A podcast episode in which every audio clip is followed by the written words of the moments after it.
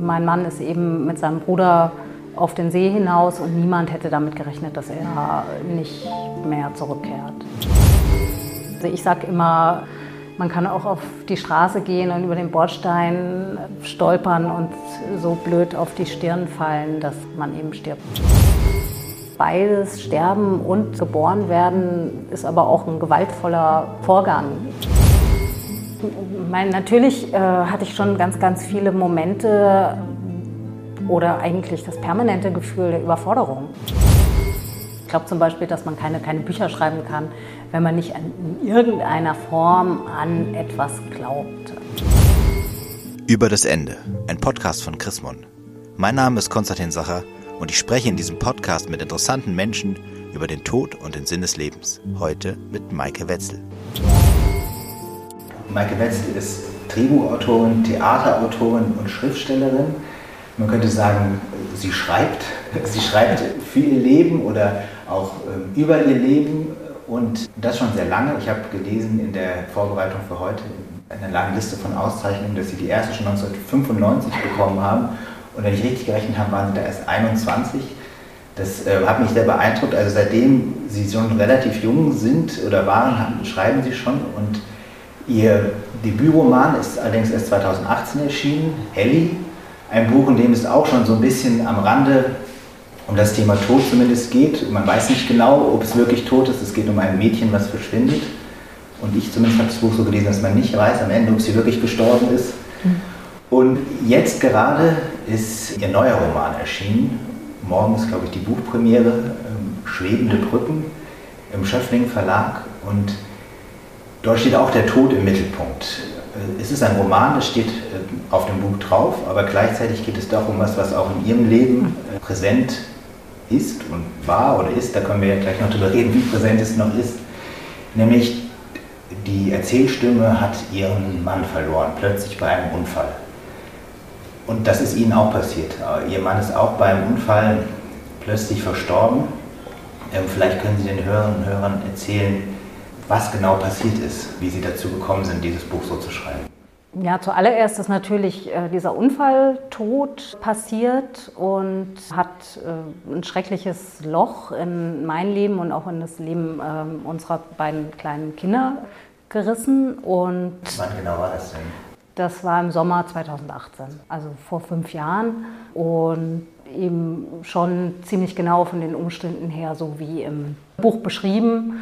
Dennoch ist das Buch auf jeden Fall eine literarische Verarbeitung und steht eben Roman drauf, weil es eben zum einen von der ganzen Form her kein, kein Tatsachenbericht, äh, keine Reportage, kein, kein Tagebuch ist, sondern das Geschehene auch noch in, anderen Schicksalen und in, in Literatur spiegelt.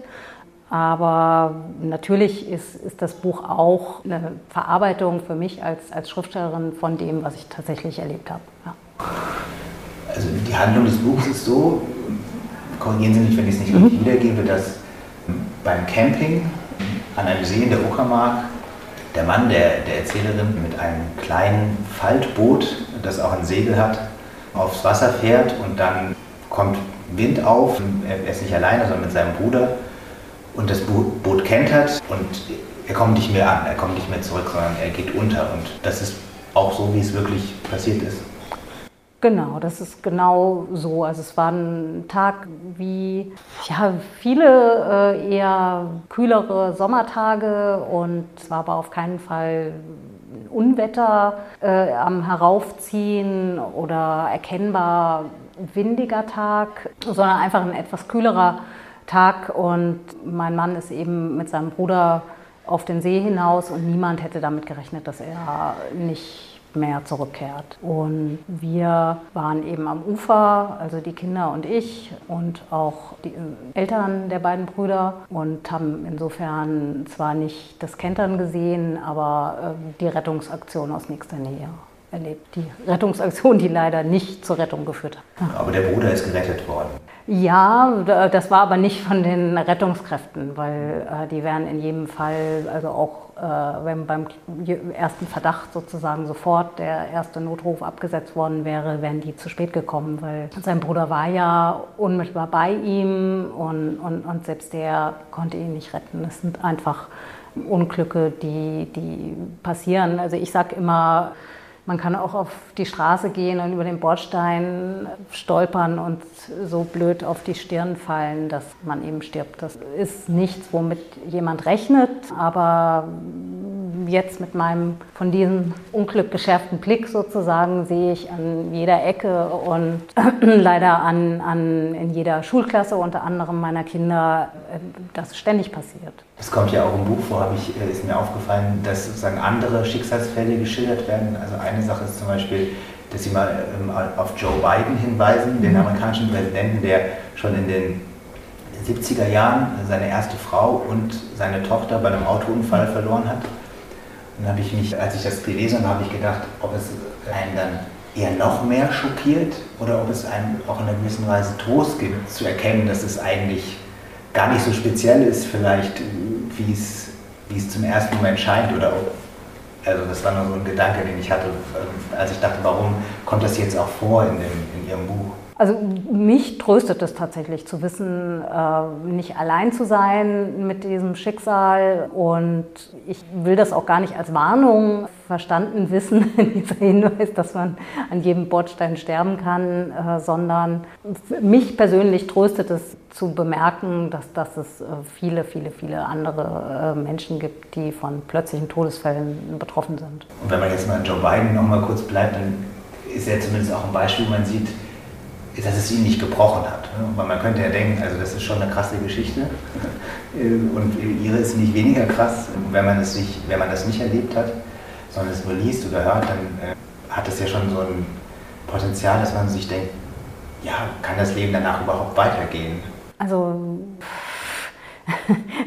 keine Ahnung. Ich kenne, kenn, ich persönlich äh, habe ehrlich gesagt noch niemand äh, kennengelernt, der an der Verarbeitung eines Todes wirklich komplett äh, gescheitert ist. Also ich, ich erlebe in der Regel, dass die Leute da hindurchgehen durch diesen, was man so schön Trauerprozess nennt, äh, der ja im Grunde nie abgeschlossen ist und der auch nicht diesen Kübler-Rossschen Stufen unbedingt äh, folgt und, und, und ein sehr individueller Weg ist. Aber ich habe den Eindruck, bei den allermeisten, gerade auch mit Kindern, Verwitweten, die ich kennenlerne, äh, dass sie eher gestärkt als Men, also zumindest menschlich gestärkt da hervorgehen.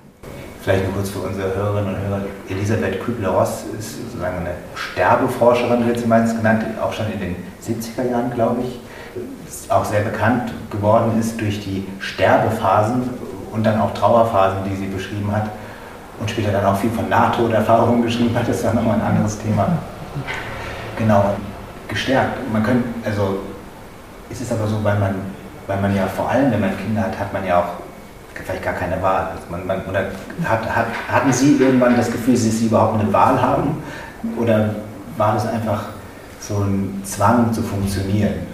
Naja, ich meine, natürlich äh, hatte ich schon ganz, ganz viele Momente oder eigentlich das permanente Gefühl der Überforderung. Also, und das ist aber eins, was einen wahrscheinlich mit Kindern auch ohne Todesfall relativ häufig begleitet.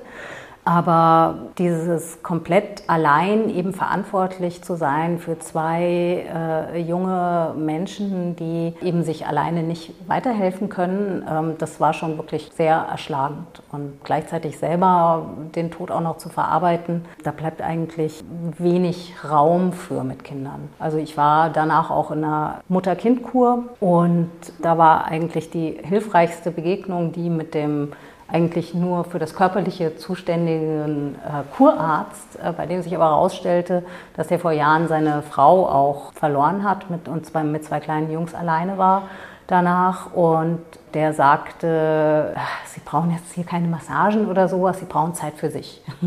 Äh, nehmen Sie sich so viel Zeit Sie können für sich selbst. Ja, Zeit für sich, dann könnte man sich ja auch wiederum, wenn man es nicht erlebt hat, vorstellen, dass man dann noch mehr anfängt nachzudenken und äh, der Tod ja eigentlich was ist, womit man nicht so richtig durch Nachdenken eigentlich mhm. klarkommt. Weil wenn man drüber nachdenkt, dann wird es ja eigentlich eher fast, würde ich jetzt denken, noch schlimmer, weil man merkt, es gibt, es ist eine Wand, die ist einfach da, man kommt nicht dahinter. Aber äh, offensichtlich war es bei Ihnen doch gut, das Nachdenken. Ja, in gewissermaßen ist das Schreiben natürlich so ein Nachdenken auf Papier. Ähm, in, insofern ist, ist das literarisch mit dem Tod umgehen sicherlich was gewesen, was, was für mich persönlich hilfreich ist, weil das meine Art als Schriftstellerin ist, mit etwas umzugehen. Ansonsten ist es in der Tat so, nach so einem plötzlichen Todesfall, dass dann ganz großes, ganz große Diskrepanz herrscht zwischen eben emotionalen Empfinden und rationalen Wissen. Diese Diskrepanz, die löst man nicht wirklich durch Nachdenken, die löst sich nur durch Zeit. Ja. Schreiben, würde ich jetzt denken, ist insofern zwar natürlich so eine Art schriftstellerisches, öffentliches Nachdenken, aber es ist ja schon auch eine Handlung. Ne? Und wenn man so mhm. die, Ohnmächtigkeit des Todes, wenn man dort davor steht und gar nichts machen kann, mhm. Äh, dann kann, es, kann ich mir gut vorstellen, dass es hilft, wenigstens schreiben zu können darüber.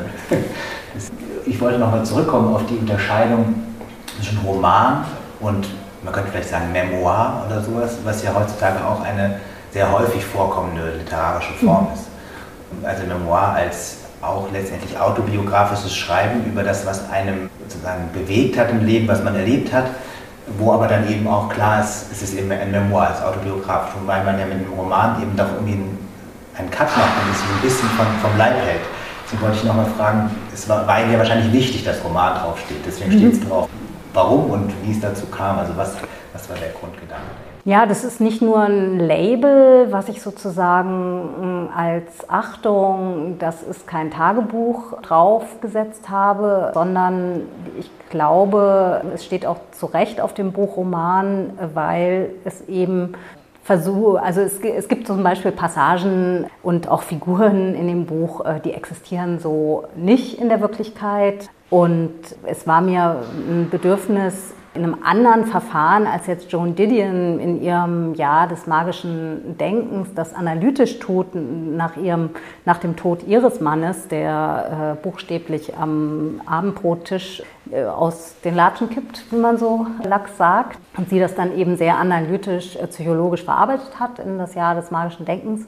Und das, was sie da beschreibt, dieses Neben sich stehen und dieses einerseits die Wahrheit wissen, er ist nicht mehr da, aber gleichzeitig so stark mit einer Person verbunden zu sein, dass man die Anwesenheit weiter spürt, das, das wollte ich auf eine poetische Art und Weise ausdrücken. Und deswegen gibt es da einen poetischen Realismus in dem Buch, der nicht journalistisch ist.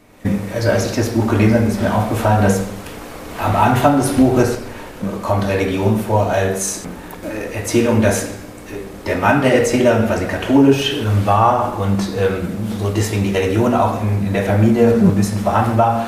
Und dann im Laufe des Buches weiter hinten kommt es nicht explizit, jetzt zwar vor, aber da habe ich dann schon so Passagen gefunden, wo ich das Gefühl hatte, da kommen dann schon so eine Art Hoffnungsbilder vor. Also äh, ein besonderes, eine besondere Stelle, die mir aufgefallen ist, war, dass die Erzählerin ähm, sagt, sie ähm, schaut mit ihren Kindern, glaube ich, zusammen sagen die schwarze Sonne an. Und die schwarze Sonne ist, sind Stare, die durch die Luft fliegen und wohl die Formation einer Sonne oder so bilden, so habe ich mir es ungefähr vorgestellt.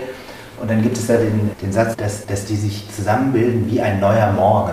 Dieses neue Morgen ist ja eigentlich ein religiöses Hoffnungsbild. Mhm. Das, was könnte dieser neue Morgen sein? Ist, die sind nicht alleine, sondern die fügen sich zusammen zu einem neuen Morgen. Aber vielleicht habe ich das nur aus meiner Perspektive so gelesen oder ist Ihnen das, ähm, ist Ihnen das auch irgendwie bewusst oder so, dass, dass da am Ende irgendwie mehr doch wieder ein bisschen Hoffnung drin vorkommt? Jetzt kommt die Werbung. Über das Ende ist ein Podcast von Chrismon. Kennen Sie Chrismon eigentlich schon?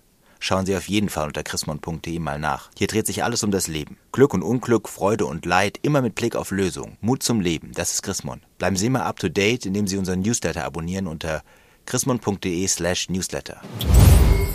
Ah, ich dachte jetzt, äh, es ginge in der Frage sozusagen um, die, äh, um meine Religiosität oder. Äh Sie können es auch gerne so beantworten, dann frage ich dann. oh je, das wäre wahrscheinlich ein ganzes Buch. Also, ich habe das Empfinden und, und das haben mir verschiedene LeserInnen auch gespiegelt, dass natürlich zum einen durch die Kirchennähe und Verbundenheit meines verstorbenen Mannes, dass einerseits die Religion eine große Rolle spielt, aber natürlich, dass ein urreligiöses Thema ist und wo auch ich natürlich nicht verhehlen kann, dass ich in der, in der christlichen Tradition aufgewachsen bin, wenn jetzt auch nicht so kirchennah wie eben mein verstorbener Mann. Ja, aber wenn man jetzt, wenn man klassischerweise religiös, mhm. man kann ja auch unterschiedlich religiös sein, wenn man so klassischerweise, wenn man sich so Religion vorstellt, geht man mit dem Tod dann so um, dass man sagt, okay, das Leben ist nicht ganz zu Ende mit dem Tod, sondern es gibt noch irgendwie einen danach und dann gibt es so Sätze wie, ich werde mit meinem Lieben wieder vereint sein oder sowas in, in der Religion. Und mhm. ich hatte das Gefühl, dass so eine Hoffnung auf was für eine immer auch danach in dem Buch eigentlich nicht vorkommt, aber am Ende eben doch so ein bisschen. Und das war das zum Beispiel so eine Stelle, die ich, die ich meinte mit dem neuen Morgen der Stare, äh, die sich zusammenfügen zu so einem gemeinsamen. Aber vielleicht ist es auch nur meine persönliche äh, Beobachtung gewesen. Ich habe schon sehr lange an, an, an der Montage unter anderem äh, gearbeitet und, und das stimmt, das äh, habe ich unter anderem gibt es ja auch eine Passage, die auch am Ende steht und noch sehr viel direkter tatsächlich Kirchennähe äh, bezeugt, die im, im Paderborner Dom nämlich spielt, wo die Erzählerin dann eben eine Kerze entzündet und so ein vorgegebenes Gebet auch spricht. Da geht es aber in dem Gebet vor allen Dingen darum, sozusagen die Last und die Schwere bei Gott abzuladen und ja, aber in der Tat, also es, es gibt nicht so ein klares ins Licht gehen und auch keine klare Aussage natürlich zum Danach im Buch. Aber ähm, ich habe natürlich sehr bewusst die, die Passage mit der schwarzen Sonne, die für mich tatsächlich ein Hoffnungbild ist, auf jeden Fall.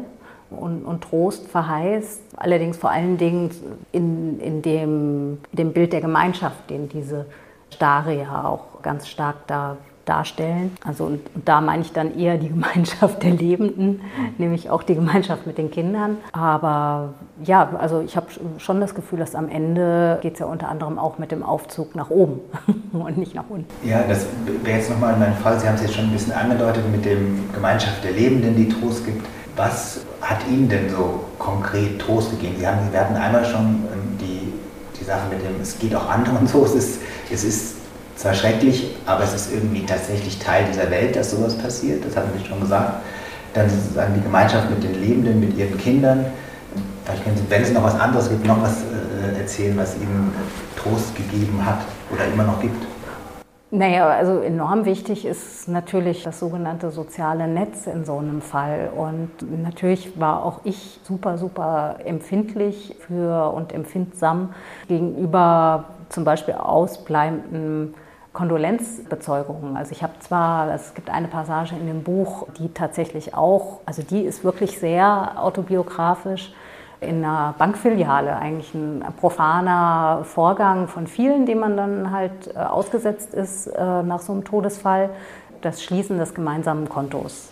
Und die Angestellte hat mit keinem Wort und auch mit keinem Gesichtsausdruck in irgendeiner Weise zu erkennen gegeben, dass sie meinen Verlust, der zu dem Zeitpunkt nur ein paar Wochen her war, auch nur zur Kenntnis nimmt. Also, und, und, und das war unglaublich verletzend. Gleichzeitig äh, kann ein richtiges Wort auch von Fremden zur zur richtigen Zeit äh, und sei es in irgendeiner Supermarktschlange oder so unheimlich helfen. Der Tod ist ja was, was viele Leute sprachlos macht. und das ist, zeigt sich dann vielleicht in so, einem, äh, in so einer Geschichte, wie Sie sie da äh, gerade erzählt haben. Dann fällt mir jetzt ein, was Erik Frede, dieser Bestatter hier aus Berlin, der, mit dem ich einen Podcast gemacht habe, gesagt hat, als ich ihn gefragt habe, ja, aber muss man denn wirklich auch immer über den Tod reden? Du hast das jetzt ja zu deinem Lebensthema gemacht. Es ist denn nicht irgendwie der, der, der Tod ist ja sowieso schon so groß, der, im Prinzip, dass er über uns allen lastet. Und wenn man jetzt immer noch ständig darüber redet, dann macht man ihn ja vielleicht noch größer. Und die vielfach kritisierte Verdrängung des Todes äh, ist ja vielleicht auch was Gutes, ne? weil wie würden wir denn umgehen, wenn wir ihn nicht die ganze Zeit verdrängen würden? Ne? Und dann meinte er, ja, Er findet, dass der Tod, dass man nicht über ihn redet, macht man ihn noch größer. Ja? Und dadurch, dass man über ihn redet, macht man ihn eigentlich ein bisschen kleiner. ich weiß nicht, ob Sie ihm auch zustimmen würden. Weil dann würde ja diese, hätte diese Frau vielleicht äh, auch sich getraut, was zu sagen. Ich stelle mir das jetzt so vor, dass sie vielleicht sogar etwas sagen wollte, aber ist jetzt sehr positiv. Wer weiß, vielleicht war sie auch einfach ein Stoffel oder so. Ja, aber dass sie vielleicht was sagen wollte, aber sich gedacht hat, ich sage bestimmt was Falsches oder so. Was Menschen ja in manchen Situationen vielleicht so geht. Kann sein. Also klar, ich habe natürlich auch schon, ich erinnere mich äh, jetzt mit Schaudern daran, dass als ich zur Schule ging, auch Angehörige meiner Klassenkameraden gestorben sind und ich nichts gesagt habe zum Beispiel. Also weil ich eben nicht wusste, was ich sagen soll. Eine andere Sache, die mir im Buch noch aufgefallen ist, die so ein bisschen zu diesem Trostthema passt, ist, dass ja gegen Ende des, Thema, des Buches das Thema Geburt irgendwie eine, eine Rolle spielt auf einmal. Ja? Oder Kinder und so spielen auch vorher eine Rolle, aber Geburt kommt irgendwie am Ende des Buches, also so ist mir zumindest aufgefallen, nochmal besonders vor. Dann kann man ja sagen, Geburt und Tod sind so die beiden Enden des Lebens. Das ist das eine Ende am Anfang, das ist der Anfang des Lebens, aber es ist ja in gewisser Weise auch ein Ende dann, weil davor war man nicht da. Dann ist man, oh Wunder, in dieser Welt. Und danach ist, nach dem Tod ist, sind die Menschen nicht mehr da und oh Grauen oder auch oh Wunder sind sie einfach wieder weg.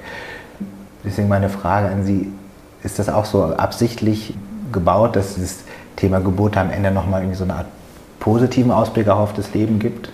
Ja, das sind für mich zwei tatsächlich miteinander verbundene Pole, Geburt und Tod. Und, und beides, Sterben und geboren werden, ist aber auch ein gewaltvoller Vorgang, auch wenn es was wir uns alle als Ideal äh, des äh, Versterbens vorstellen, friedlich im Bett, äh, hoffentlich irgendwann passiert, ist Geburt auch mit, immer mit Todesnähe verbunden, würde ich aus eigener Erfahrung sagen, existenzielle Erfahrungen auch als Mutter.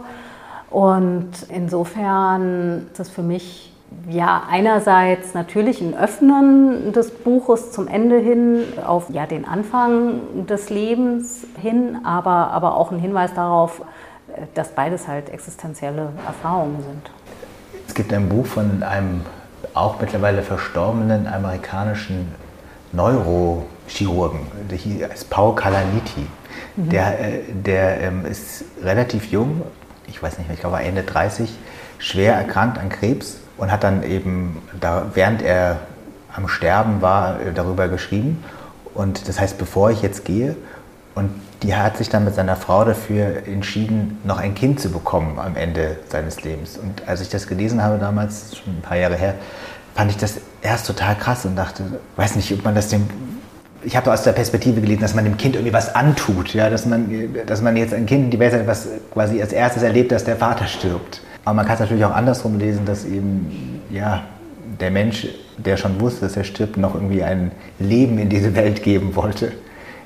Ich, ich weiß nicht, wie, ob, ob, Sie irgendwie eine Meinung dazu haben, wie sich das so ein, so ein Impuls des Menschen, dass man so mit, mit, der, mit seinen Nachkommen auch so ein bisschen gegen den Tod anarbeiten möchte. Also äh, ich glaube, gerade in Bezug auf Kinder und Sterben maße ich mir gar keine Meinung bei anderen mehr an, hoffentlich. Natürlich erscheint es mir auch erstmal grausam, ein Kind in die Welt zu setzen, das seinen Vater nicht mehr erleben wird. Und vor allen Dingen auch aus der Perspektive der Mutter eben eine, eine aber geplante Überforderung auf jeden Fall. Aber ich, ich, glaube andererseits, jeglicher Impuls, den man gerade in Bezug auf Kinderkriegen hat, dem ist sozusagen zu folgen. Und wenn, wenn der halt klar ist, nein, keine Kinder kriegen, dann ist das auch total okay. Und wenn zum Ende eines Lebens er dann noch heißt, ja, ich will was hinterlassen, so würde ich das verstehen, dann ist das auch eine total opportune Entscheidung. Kinder und Tod haben Sie jetzt gerade schon angesprochen, kam jetzt gerade auch schon irgendwie vor. Und ich habe auch drei Kinder mhm. und die, also die sind noch relativ jung, fünf, acht und neun. Und die haben mich schon alle in den verschiedensten Altern auf den Tod angesprochen. Ich, vielleicht auch, weil es eben jetzt jahrelang meine Beschäftigung war, weil ich, wie gesagt, meine Doktorarbeit darüber geschrieben habe und Universitätsseminare darüber jemanden Vorträge, was weiß ich. Aber es kommt ja auch bei Kindern einfach so vor, dieses Thema. Und obwohl ich jetzt Theologe bin, tue ich mich gerade mit diesem Teil der Religion immer sehr schwer, dieses Hoffnung haben auf ein Danach, sondern ich verstehe Religion eigentlich eher als Sinngeber für das Jetzt. Ja, also sozusagen als, als Kraft und Leitquelle, wie ich in diesem Leben bestehe und nicht so sehr als ja, Versuch, halt ein, ein Jenseits oder sowas ähm, zu glauben. Aber gerade wenn ich mit meinen Kindern spreche, komme ich nicht drum herum, dann mit ihnen doch irgendwie so Hoffnungsbilder zu, zu benutzen. Da kann ich nicht sagen, nee, der Tod ist das absolute Ende, auch wenn ich das eigentlich denke. Wenn die jetzt den Podcast hören, dann denken sie, Papa, du hast, hast uns angeschummelt. Da sage ich, nein, die religiösen Bilder sind ja, die meinen ja vielleicht, dass das, daran glaube ich ja auch, aber was meint das eigentlich?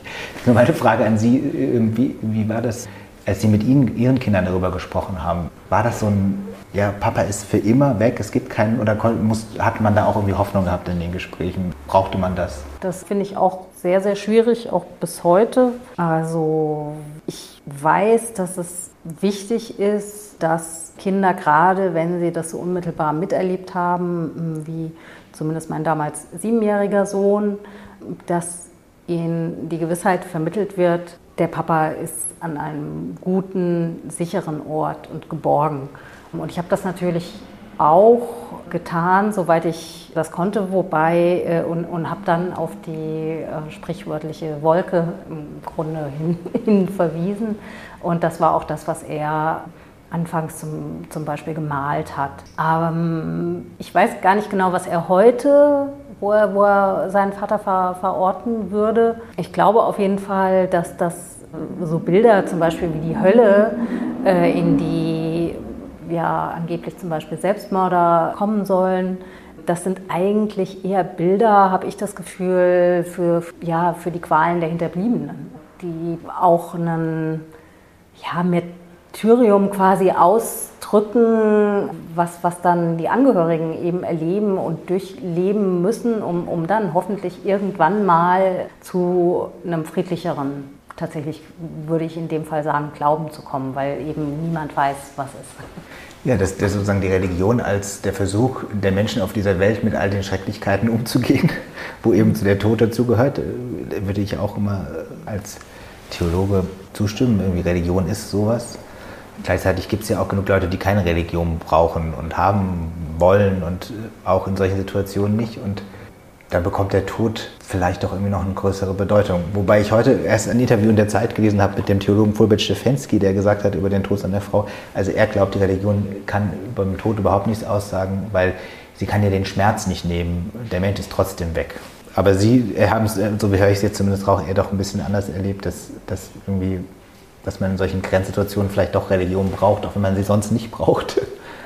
Das würde ich gar nicht sagen, dass man Religion nicht braucht. Also ich glaube, dass auch ganz, ganz viele Leute, die heute A nicht mehr in der Kirche sind oder sich nicht als religiös äh, bezeichnen, trotzdem auf jeden Fall von, von der christlichen Ethik geprägt sind und dass Religion was ist, was versucht, Aussagen über, über das, ja, zum Beispiel über das Bürokratische hinaus zu treffen. Mir fällt jetzt gerade keine keine treffendere Beschreibung ein, aber ich glaube zum Beispiel, dass man keine, keine Bücher schreiben kann, wenn man nicht in irgendeiner Form an etwas glaubt. Also, und, und ich würde sagen, Glaube hilft insofern bei so einer Erfahrung, weil man ja, sich bewusst ist, äh, es gibt eben Mächte, die über unsere menschliche Kontrolle hinauswirken. Und, und wir haben nicht alles in der Hand und in gewisser Weise diese Bescheidenheit hilft letzten Endes auch mit sowas klarzukommen. Es ist finde ich, eine, interessante These, dass, man, dass Sie sagen, man kann äh, keine Bücher schreiben, wenn man nicht an irgendetwas glaubt. Äh, da frage ich jetzt einfach nochmal nach, warum nicht? Man kann ja auch sozusagen Bücher ohne Botschaft oder ohne Glauben schreiben. Naja, also in meiner, meiner äh, Idee von Literatur zumindest verweist der Inhalt von Büchern auch immer noch auf irgendetwas Höheres sozusagen über die Handlung des Krimis hinaus zum Beispiel. Zum Beispiel Marguerite Duras, äh, auf, auf der ich mich in dem Buch schon ziemlich, also eigentlich verwandter fühle als Joan Didion zum Beispiel, würde ich mal vermuten, dass die sich nicht als äh, Christin bezeichnet hat. Und, und er hatte auch sicherlich ganz viele äh, seelische Ungleichgewichte und Abhängigkeiten von Alkohol zum Beispiel. Äh, aber trotzdem glaube ich, dass sich in, in ihren Schreiben, in ihrer Sprache in gewisser Weise Glauben aus, ausdrückt, weil es eben über etwas hinaus ist, was über, das, über den eigentlichen Inhalt der Worte hinaus verweist. Da wollte ich jetzt nochmal nachfragen, was, was Sie genau meinen mit dem Wort Glauben, weil es gibt ja sozusagen ganz viele unterschiedliche Verwendungsweise des, mhm. des Begriffs Glauben. Man könnte ja sagen, also so ganz äh, herkömmlich, Glauben ist was anderes als Wissen. Also ich weiß, keine Ahnung, wir sind jetzt in diesem Raum, aber äh, ich glaube, nachher, wenn ich rausgehe, regnet es oder so. Also das ist eine andere Art von Glauben als, als das Glauben, was Sie jetzt verwenden. Ähm, ist es aber ein Glaube als Lebensstimmung oder wie würden Sie das, wie würden Sie das versuchen zu beschreiben? Weil das äh, trifft den Kern meines Interesses, deswegen frage ich so genau nach. Ich glaube, ich kann es nicht besser zusammenfassen oder als, als diese, diese wirklich sehr ja, generelle Beschreibung, eben, eben, dass wenn man lebt in dem Bewusstsein, dass man nicht alles selbst in der Hand hat, dann ist das für mich Glauben schon. Also dann äh, ist das vielleicht nicht ein konfessionell fassbarer Glauben, ähm, aber zumindest der Ansatz von Spiritualität. Man könnte es ja auch Verzweifeln nennen, ne? wenn man sagt, mir fällt auf, ich lebe so, dass ich gar nicht alles in, bewusst, äh, in meiner Hand habe, daran verzweifle ich jetzt. Dann, äh, klar, man hat äh, immer diese zwei, zwei Möglichkeiten, mit Dingen umzugehen, aber ich würde sagen, es ist ja, natürlich ist das schrecklich und, und, und geschehen ganz viele äh, schlimme Sachen auch, die, weil wir sie eben nicht in der Hand haben.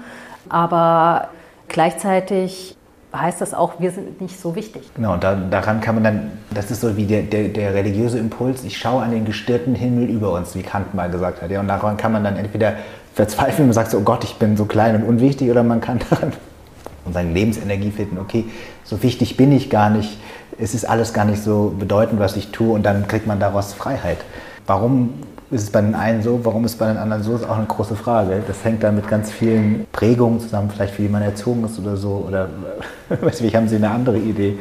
Klar, also für mich ist tatsächlich äh, dieser äh, Freiheitsgewinn, den, den ich daraus empfinde, also eine gewisse Entlastung, eine Schwere, die einem von den Schultern genommen wird, die gerade, äh, wenn man im protestantischen Sinne erzogen worden ist, finde ich das schon manchmal erdrückend die Gewissenslast, die auf einem lastet. Wenn man katholisch ist, dann kann man wunderbar zur Beichte gehen und alles wird einem äh, abgenommen wieder an Verfehlungen. Das ist ja so die, die, die Grundunterscheidung zwischen den beiden Konfessionen. Und in, in ich bin sicherlich weitaus mehr vom, also komme aus einem protestantischen Haushalt und äh, auch wenn nicht kirchennah mehr, zumindest auf der einen Seite.